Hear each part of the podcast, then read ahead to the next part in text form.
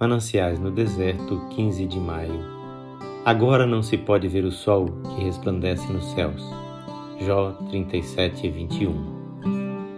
O mundo deve muito de sua beleza às nuvens. Sem elas a terra seria um deserto. Na nossa vida também há nuvens, ensombreando-a, refrescando-a e às vezes envolvendo-a em escuridão. Mas não há uma só nuvem que não apresente também um lado favorável. Eis que ponho o meu arco na nuvem.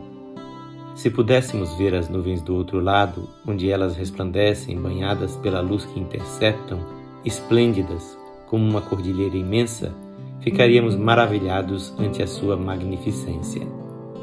Nós olhamos a sua face interior, mas quem descreverá a luz brilhante que banha os seus pontos elevados, esquadrinha suas reentrâncias e se reflete em cada um dos seus pináculos? E não está cada uma de suas gotas absorvendo as propriedades salutares que derramará sobre a terra?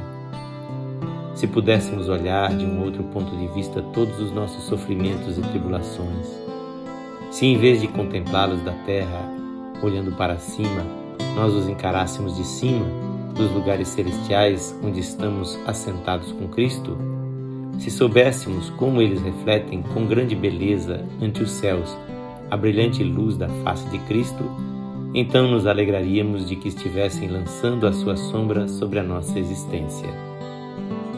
Lembremos-nos apenas de que as nuvens estão sempre se movendo e passando sob o vento purificador de Deus. Esta leitura do clássico de Meditações Mananciais no Deserto é feita por seu amigo Pastor Edson Grando. Que o Senhor Jesus encha de alegria e paz a sua vida.